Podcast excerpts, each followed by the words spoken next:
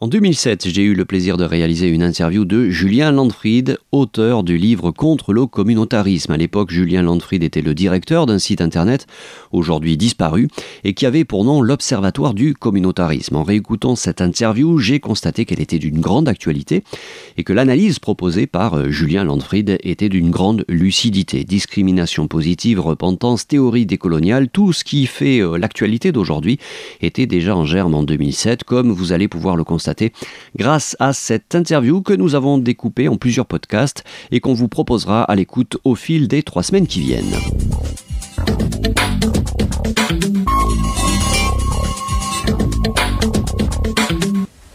Les discours ambiants sur le communautarisme, la montée du communautarisme, le danger du communautarisme, etc., m'est apparu depuis, depuis plusieurs années, mais en particulier au cours des derniers mois, comme une espèce de discours de, de, guerre civile dont le but est d'empêcher de penser.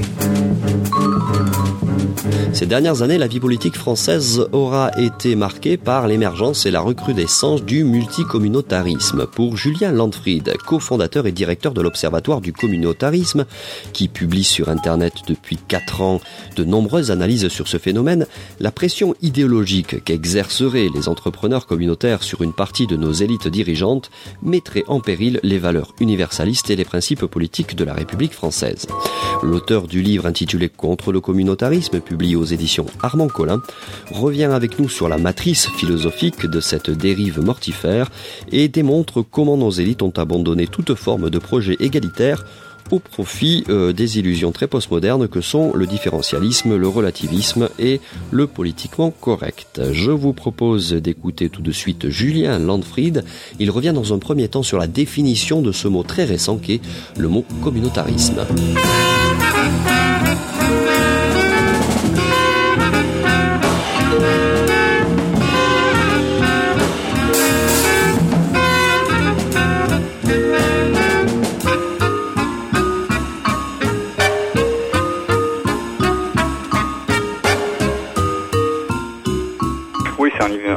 Qui est très récent, euh, qui est utilisé quand même depuis plusieurs années, près de 20 ans dans l'espace public ou intellectuel français, euh, qui n'a intégré le petit euh, Robert, si je ne me trompe, qu'en 2005, mhm. avec une définition d'ailleurs qui n'est pas nécessairement la, la plus précise ou la meilleure.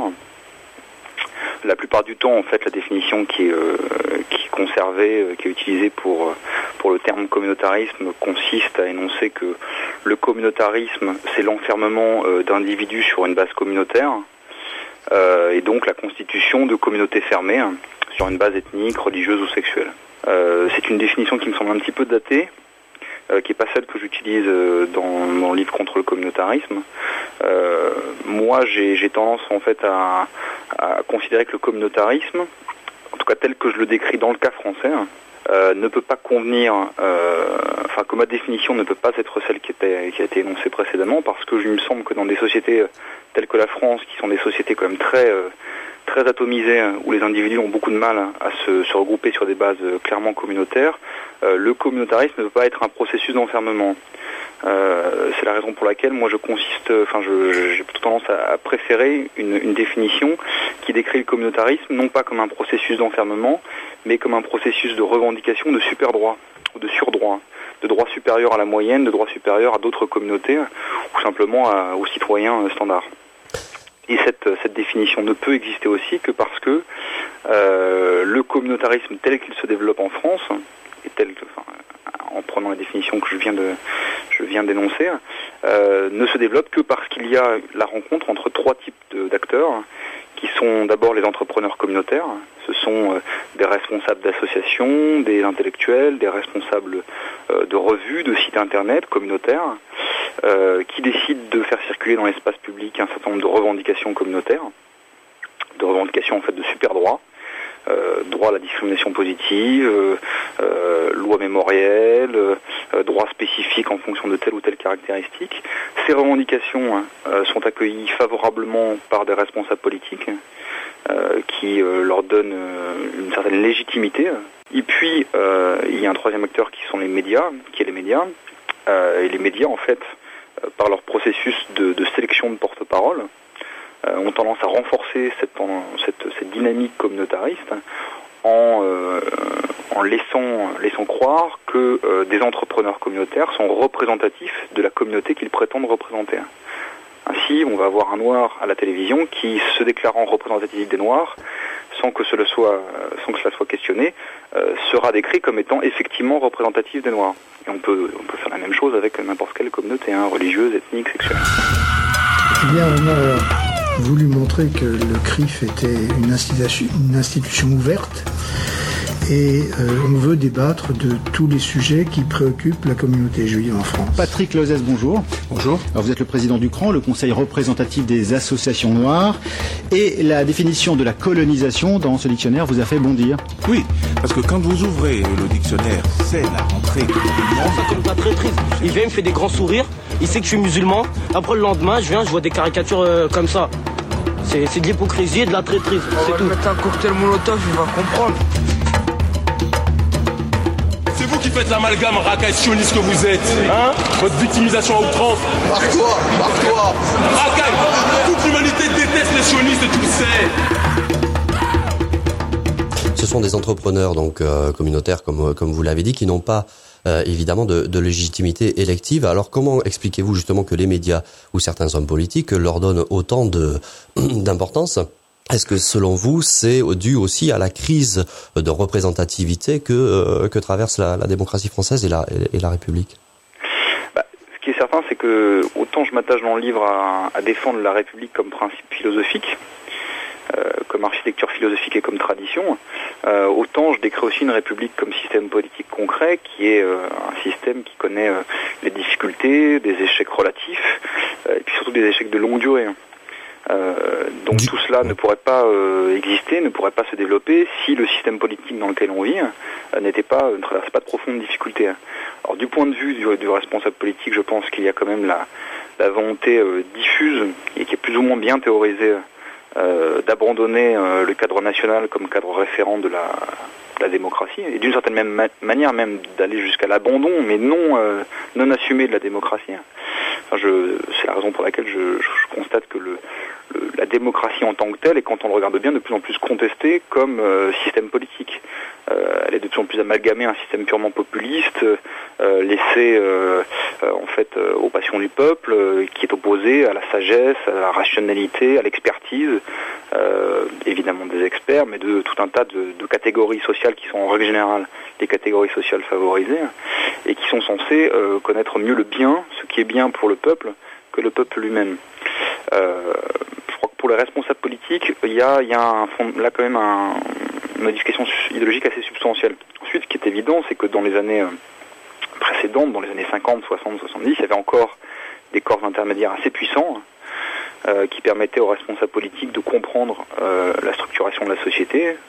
C'est des, évidences que je vais énoncer, mais c'était euh, les syndicats, euh, les grandes religions, euh, des grandes associations, et qui permettaient quand même aux responsables politiques, sans être nécessairement en train de faire un sondage quotidien, de comprendre à peu près ce que pensaient leurs, leurs concitoyens. Aujourd'hui, la vérité, c'est que la plupart des responsables politiques ont une vision euh, de, ce qu'on appelle d'ailleurs depuis peu de temps l'opinion publique, qui est essentiellement fondée sur les sondages et sur un certain nombre de, de, corps intermédiaires qui sont très faibles. Et euh, les organisations communautaires font partie de ces corps intermédiaires très faibles. Simplement, elles sont aujourd'hui dans un processus de valorisation par le politique, alors que d'autres corps intermédiaires sont, à mon avis, dans un processus de dévalorisation. Euh, je pense en particulier aux syndicats en tout cas aux syndicats de salariés, qui sont plutôt dévalorisés par le politique pour leur archaïsme, pour euh, leur opposition à un certain nombre de réformes d'inspiration libérale, etc. Que par conséquent, euh, je constate que il est rare que des responsables politiques osent affronter publiquement ou non des entrepreneurs communautaires, ce qui n'est pas le cas d'autres d'autres représentants de, corps intermédiaires, qui peuvent être d'ailleurs beaucoup plus puissants dans leur dans leur représentativité, qui peuvent rassembler plusieurs milliers, dizaines de milliers, voire centaines de milliers d'adhérents, ce qui n'est évidemment le cas d'aucune organisation communautaire, non de là. Pour les médias, je pense qu'il y a ensuite le, le processus euh, très clair et qui a d'ailleurs été euh, décrit par de nombreux sociologues, je pense en particulier à Bourdieu, processus de sélection des porte-paroles, qui est un processus éminemment politique euh, et qui fait préférer aujourd'hui euh, dans la plupart euh, des médias des, entrepreneurs communautaires à d'autres d'autres porte-paroles qui pourraient être peut-être plus, plus, confus, qu'on pourrait moins facilement basé sur, sur une matrice purement médiatique, qui se plierait peut-être même moins à, aux contraintes, aux exigences de la machine médiatique. Et je constate aussi que ces entrepreneurs communautaires sont plutôt bien traités par les médias. Je crois, moi, qu'il faut dénationaliser l'histoire de France. Il faut dénationaliser l'histoire de France, c'est-à-dire d'abord, euh, il faut arrêter avec le mythe des, euh, Gaulois. Euh, les Français S'il y a en France un phénomène communautariste qui correspond à peu près aux définitions qu'on donne du communautarisme, c'est le communautarisme majoritaire, le communautarisme blanc, le communautarisme gaulois.